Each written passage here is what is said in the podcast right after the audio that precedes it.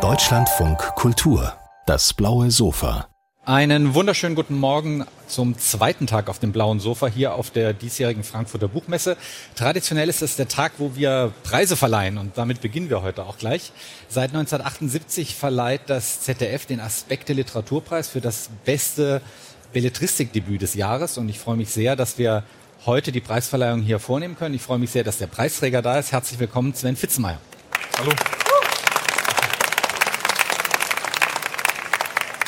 Äh, der Roman Draußen feiern die Leute von äh, Sven Fitzmeier ist schon im März erschienen, äh, aber es gab danach kein besseres Buch, was uns überzeugt hat.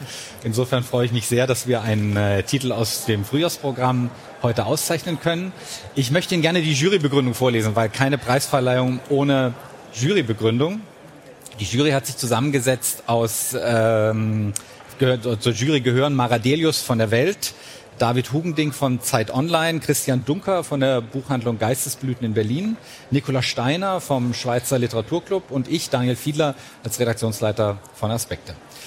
Wir haben diesen Roman gelesen und äh, haben folgende Worte gefunden, um ihn auszuzeichnen. Sven Pfitzenmeyers Debüt Draußen feiern die Leute ist eine Feier der Fantasie. In Niedersachsen zwischen Feldern, Kreisverkehr und Doppelgaragen zwischen Braunschweig, Wolfsburg und Hannover hat Pfitzenmeier einen von der Realität entrückten Ort geschaffen. In der Gegend verschwinden immer mehr Jugendliche spurlos. Ihre zurückgelassenen Freunde machen sich auf die Suche. Sie sind entweder ein Pflanzenmensch, ein Mädchen, das tagelang schlafen kann, oder ein Junge, der jeden in tiefste Langeweile stürzt. Draußen feiern die Leute steckt voller Einfälle, erzählerischem Spielwitz, sanfter Melancholie und verblüffend stilsicherem Pointenreichtum. Mit großer Einbildungskraft übersetzt Sven Fitzenmeier die jugendlichen Lebensverlorenheiten, Zukunftsängste und pubertären Fremdheitsgefühle in eine originelle, einzigartige Welt, in der man selbst lustvoll verloren gehen kann.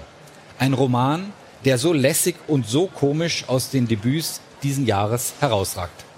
Herzlichen Glückwunsch. Dankeschön. Danke. Das ist die Urkunde. Danke. Und der Roman ist dotiert mit 10.000 Euro. ja.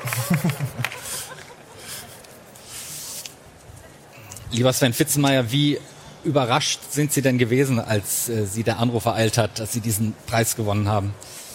Äh, schon überrascht, weil die, äh, die anderen Romane ja auch so toll sind. ähm, und deswegen habe ich mich schon sehr gefreut, ja. Wie wichtig sind denn für einen, ähm, für einen Schriftsteller, der am Beginn seiner Karriere steht, wie wichtig sind denn solche Preise? Die sind ähm, ja vor allem finanziell natürlich schon sehr wichtig, weil sie einem ermöglichen, weiterzuschreiben und ähm, das sonst mit mehr Problemen verbunden wäre. Und so kann ich jetzt ähm, entspannt quasi den zweiten Roman schreiben. Entspannt ist denn der zweite Roman, ist der dann der schwierigere oder äh, ist dann der, ist, wird der einfacher? Bis jetzt äh, nicht schwieriger. Bis jetzt, Bis jetzt äh, genauso läuft's. spaßig. Bis jetzt ja. läuft, sehr gut. Ähm, lassen Sie uns ein bisschen in, äh, in den Roman reinschauen. Ähm, ich habe in vielen Kritiken gelesen, die im März nach dem äh, Erscheinen des Romans erschienen sind, äh, wurde der Roman bezeichnet als so ein Provinz- und so ein Dorfroman. Ich habe den Eindruck, dass das stimmt eigentlich gar nicht. Äh, Er spielt zwar in der Provinz, äh, aber äh, ich hatte den Eindruck, das ist eigentlich ein Missverständnis. Es geht doch eigentlich um was anderes. Ähm, ja, mir war ehrlich gesagt auch lange gar nicht klar, dass es diese Gattung des Provinzromans gibt und die auch so äh, sehr weit verbreitet ist. Deshalb äh, kam das erst recht spät überhaupt das Bewusstsein, dass es dieses Genre gibt. Ähm, und es war auf jeden Fall nichts, woran ich mich orientiert habe. Ja, also es war eher ähm, Zufall, dass es da spielt. Und mir ging es eher um äh, jugendliche Gefühle, die auch hätten woanders spielen können, aber dann halt hat sich angeboten, es da anzusiedeln. Ausgangspunkt ist ja, dass in ganz Deutschland äh, Jugendliche verschwinden auf mysteriöse Weise. Der Roman spielt aber dann eben in der niedersächsischen äh, Provinz. Wie, wie, ist es dazu gekommen, diese, diese Entscheidung äh, zu treffen, dass er dort spielt? Kennen Sie sich da besonders gut aus oder? Ähm, ich kenne mich da aus, ja, weil ich da ähm, aufgewachsen bin und mir ging es, also mir war sehr wichtig, die ähm, surrealen und magischen Elemente in ein Setting zu bauen, was so realistisch wie möglich ist. Und deswegen habe ich mich ähm, dem Ort halt bedient, den ich gut kenne, um halt die diese Spanne zwischen ähm, ja, einer Realität, wie wir sie kennen und einzelnen Elementen, die da halt magisch herausragen, ähm, ja, irgendwie miteinander in Verbindung zu setzen. Was sind denn die magischen Elemente? Wir haben ja kurz in der Jurybegründung klingt das ja an. Da gibt es Figuren, die auf den ersten Blick erstmal normal erscheinen und dann aber so langsam merkt man, der eine, äh, die eine Figur, die als Pflanzenmensch bezeichnet wird, ja, ja äh, äh, setzt sich zusammen aus Attributen, die eigentlich eher nur Bäume oder oder Blumen haben. Ja. Ähm, also wie, wie, wie kam es zu dieser Idee, solche solche solche ja mystischen Elemente zu finden, um Figuren zu charakterisieren? Ähm, ja, für mich ist diese die Erzählform vom magischen Realismus kommt gefühlt näher an dem Erlebnis von Emotionen ran. Und wenn man eine Emotion beschreiben will und dafür entsprechende Bilder sucht, dann kam mir es immer so vor, dass dieses Magische irgendwie näher an der Realität ist. Es fühlt sich für mich realistischer an. Ähm, und so habe ich dann ja, mich den Figuren über diesen Weg genährt, irgendwie wie, ja, wie die Intensität von Gefühlen, von negativen Gefühlen, die irgendwie übersetzen in Bilder, die dem auch gerecht werden. Äh, heißt also, zuerst war die, war die sozusagen die Idee da für, für eine Figur, was die sozusagen wie die verrückt in Anführungszeichen genau, ja. dargestellt werden kann und daraus hat sich dann hat sich dann auch sozusagen Beziehung der Figuren und Plot entwickelt. Genau, ich hatte nur die Figuren, es gab auch keinen Ort, das also deswegen kam das mit der mit dem Dorf und der Provinz kam auch relativ spät. Ich hatte die Figuren und hatte überlegt, in welche ähm, ja in welcher Konstellation das irgendwie Sinn ergibt ähm, und habe mich dann genau dafür entschieden. Aber die Figuren waren zuerst da über eine Figur musste ich besonders schmunzeln. Äh, es gibt eine Großmutter, die ist 150 Jahre alt. Ja. Äh, was jeder aber auch so hinnimmt, äh, ja. die äh, sehr genau weiß und ihre Familie sehr genau, äh, sehr intensiv terrorisiert, äh, ja. was man alles tun muss.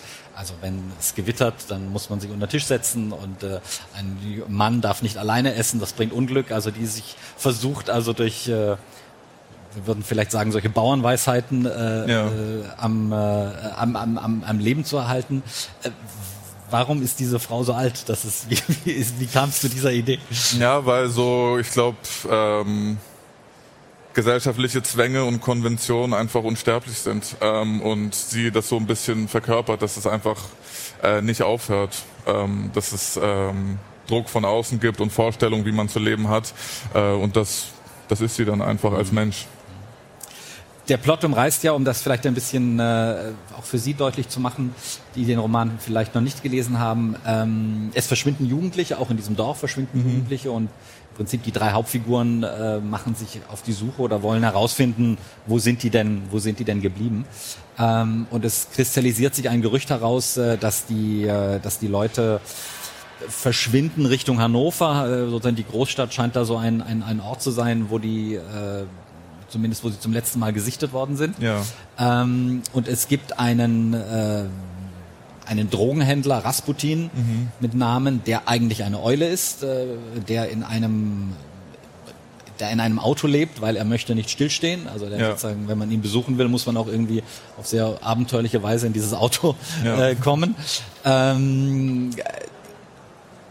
diese die, diese Fluchtbewegung, was als als Crime beginnt, äh, ähm, äh, oder als Idee von Crime beginnt, dass dort äh, Menschen verschwinden, erweist sich dann, so wir spoilern jetzt nicht, aber äh, in die Richtung, glaube ich, kann man schon kann man schon diskutieren und fragen, ähm, erweist sich als äh, als eine Fluchtbewegung in ein anderes Leben.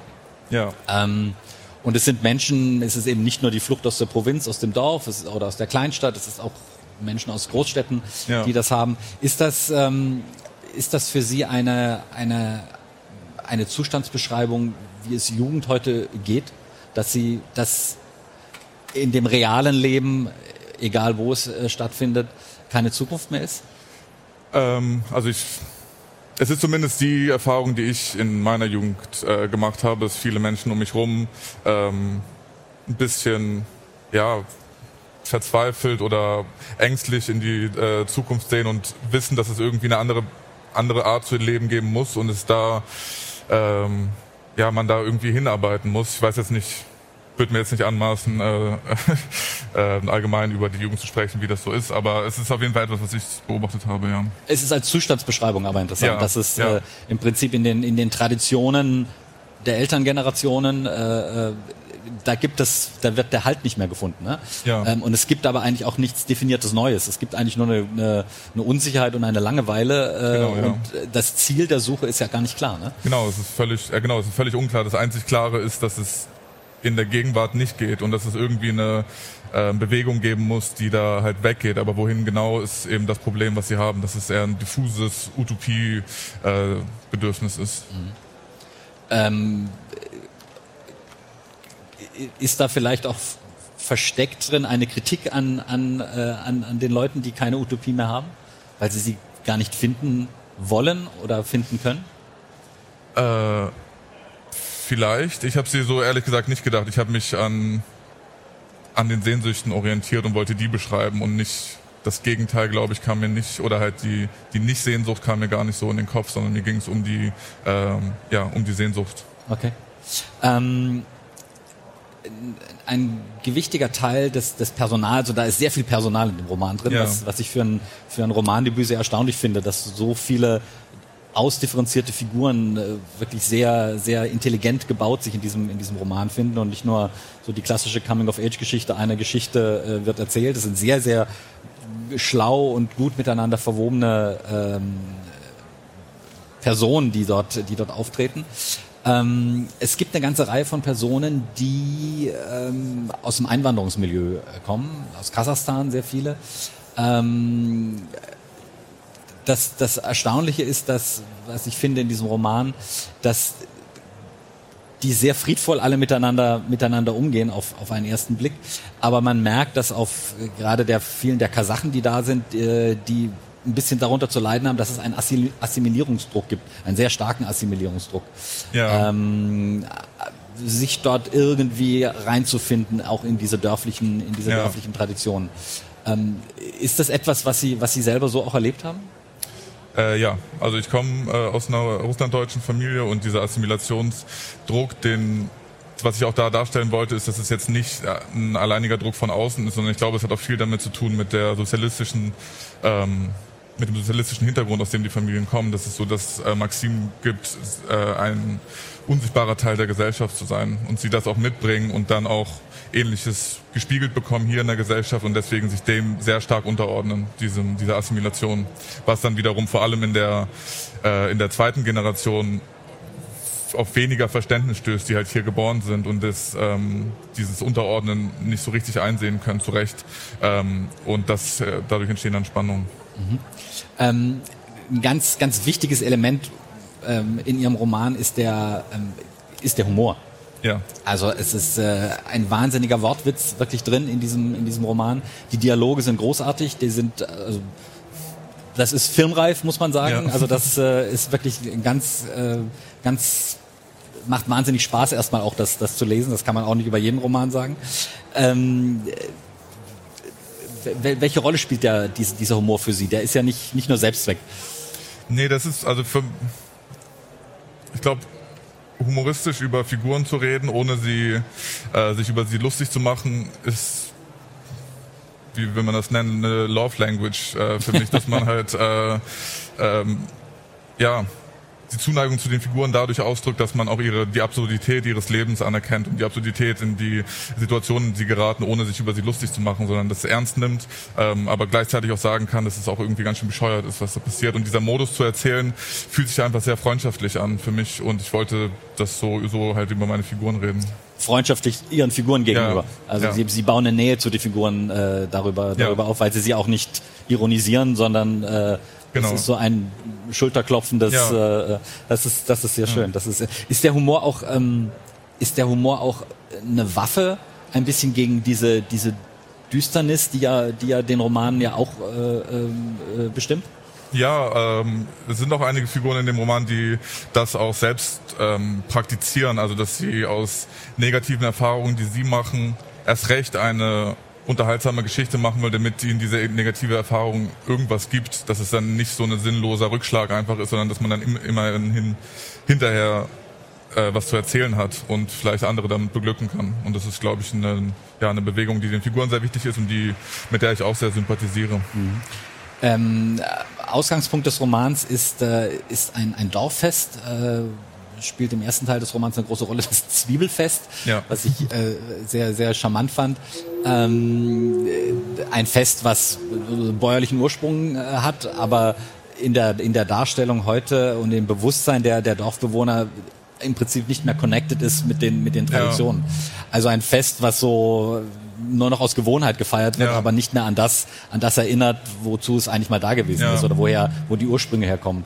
Ähm, dieses, dies, dieser Verlust an Verbindung in die, in die, in die, in die Vergangenheit, äh, Verlust äh, an Bindung in, in, in äh, ältere Traditionen, die, ja. die einem Halt gegeben haben. Ähm, ist das etwas, was Sie, was Sie als typisch bezeichnen würden für diese, für diese Form von Gesellschaft, die Sie da darstellen? Ähm, ja, ich glaube schon, aber ich glaube auch, dass die meisten Charaktere das als etwas Befreiendes empfinden und ähm, auch bereit sind, diese Tradition hinter sich zu lassen. Aber natürlich gleichzeitig bleiben da ein paar Leute auf der Strecke, die halt eben diesen Traditionen irgendwie verbunden sind und, ähm, wie Sie ja sagten, denen auch äh, dadurch irgendwie Halt bekommen. Ähm, deswegen ist es so ein zweischneidiges Schwert, aber für die meisten Figuren ist es eine, eine Befreiung. Was mir aufgefallen ist in dem, also klischeehaft natürlich, aber äh, in dem Dorf wird viel getrunken, logischerweise. Ja. Äh, die, es werden Drogen konsumiert, harte Drogen konsumiert und der äh, Figur des Rasputin, über die wir schon gesprochen haben, also der, der Drogenhändler, der Drogenbaron, der, äh, der die Erlösung verspricht, ähm, das ist ja schon eine, eine krasse Gegenwartsbeschreibung, wenn äh, sozusagen der, der, der Zustand nur durch Drogen äh, äh, ertragen werden kann und die, die Hoffnung in ein besseres Ich auch nur durch Drogen äh, hergestellt werden kann. Ähm, ja. ähm, äh, ja, es ist etwas, was ja, vielleicht eine Gegenwartsbeschreibung ist, für die jetzt aber auch gar nicht, also es ist ja gar nicht so, dass die dann da übers Ziel hinausschießen. Es ist eine, eine Tür, die sich ihnen bietet und die man logischerweise irgendwie ausprobieren muss, weil es vielleicht eine Lösung gibt und vielleicht auch nicht. Ähm, aber ja, es ist so eine, äh, fast schon eine, ja, man muss es tun, für die, also die Figuren. Weil diejenigen, die fliehen und die verschwunden sind, äh, wohin die fliehen, erfahren wir nicht. Ja. Äh, Ob es denen besser oder schlechter geht, erfahren wir auch nicht. Das bleibt, bleibt der Fantasie des, äh, des Lesers überlassen, der Leserin. Ähm, äh, hatten Sie was Konkretes im Kopf oder äh, lassen Sie das ganz bewusst offen? Ähm, ich wollte es offen lassen, weil es mir nicht darum ging, dass es ähm, eventuell eben ein utopisches Modell einer Gesellschaft gibt, sondern ich wollte darauf hinaus, dass diese Utopie zwischen den Menschen besteht, also dass es äh, möglich ist, durch Zwischenmenschlichkeit und Freundschaft einen utopischen Zustand zu erstellen, aber der nicht äh, in einem gesamtgesellschaftlichen Modell funktionieren muss. Deshalb war mir jetzt die, äh, die Darstellung einer konkreten Gesellschaft oder einer, konkreten Utopie nicht so wichtig, weil es mir um die Verhältnisse zwischen den Figuren ging. Ähm, wie geht's weiter mit Sven Fitzenmeier? Ähm, schreibe weiter. Schreiben, ähm, schreiben, genau, schreiben ich, vor sich hin. Ja, äh, ich werde einen äh, zweiten Roman schreiben erstmal und ähm, das werde ich mit viel Freude tun. Gibt es schon konkrete, konkreteres, was Sie sagen können, oder ist das noch? Äh, es wird nicht auf dem Dorf spielen. Okay. Äh, damit das, äh, das habe ich fertig äh, für mich und ähm, viel mehr kann ich noch nicht sagen. Dann warten wir auf den neuen Berlin-Roman von Sven Fitzenmeier. Vielleicht. Vielleicht. Vielleicht ja. Vielen Dank für das Gespräch. Wenn Sie, ähm, oder man sagt ja oft, äh, dass äh, Netflix-Serien die neuen Romane sind, äh, Sven Fitzenmeier hat das Umgekehrte geschafft. Der hat einen Roman geschrieben, der wirklich wie eine Netflix-Serie ist. So spannend, so gut und so witzig. Ähm, viel Erfolg mit diesem Roman. Dankeschön. Danke.